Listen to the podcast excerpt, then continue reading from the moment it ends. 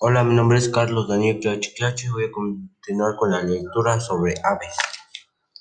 Al volar, la mayoría, la mayor parte de las aves mueven las dos alas al mismo tiempo. Cada especie tiene su estilo de vuelo. Los, los petirrojos aletean, los colibríes revolotean, las gaviotas planean, se deslizan o se remontan. El despegue no es problema. Los pájaros despegan al al en centros del viento.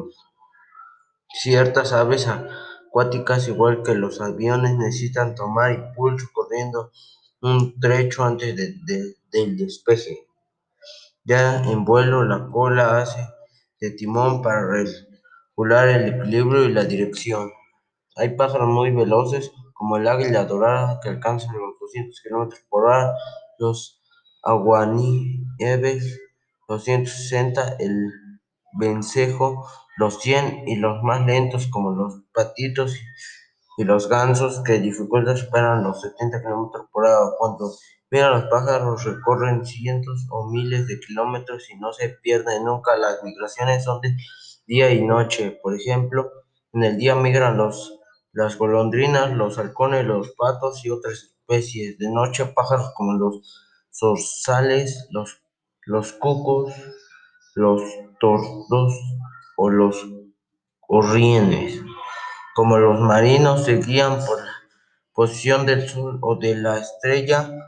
Y un dato para tu agenda, Cristóbal Colón se ayudó en su ruta siguiendo el vuelo de pájaros migratorios.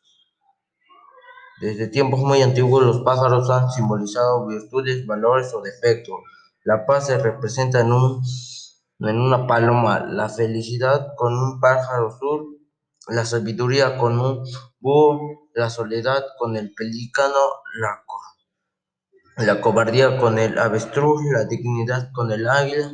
Hay pájaros que representan a algún país, el quetzal a Guatemala, el, el cóndor a Chile, el gallo a Francia, el águila azteca a México. El pavo real es el ave ornamental más antiguo de que se tiene noticia, dos mil años antes de nuestra era, fue llevado de la India a su lugar de origen hacia Persia y Grecia. Su impresionante cola que se despliega con un abanico de colores es un gran espectáculo.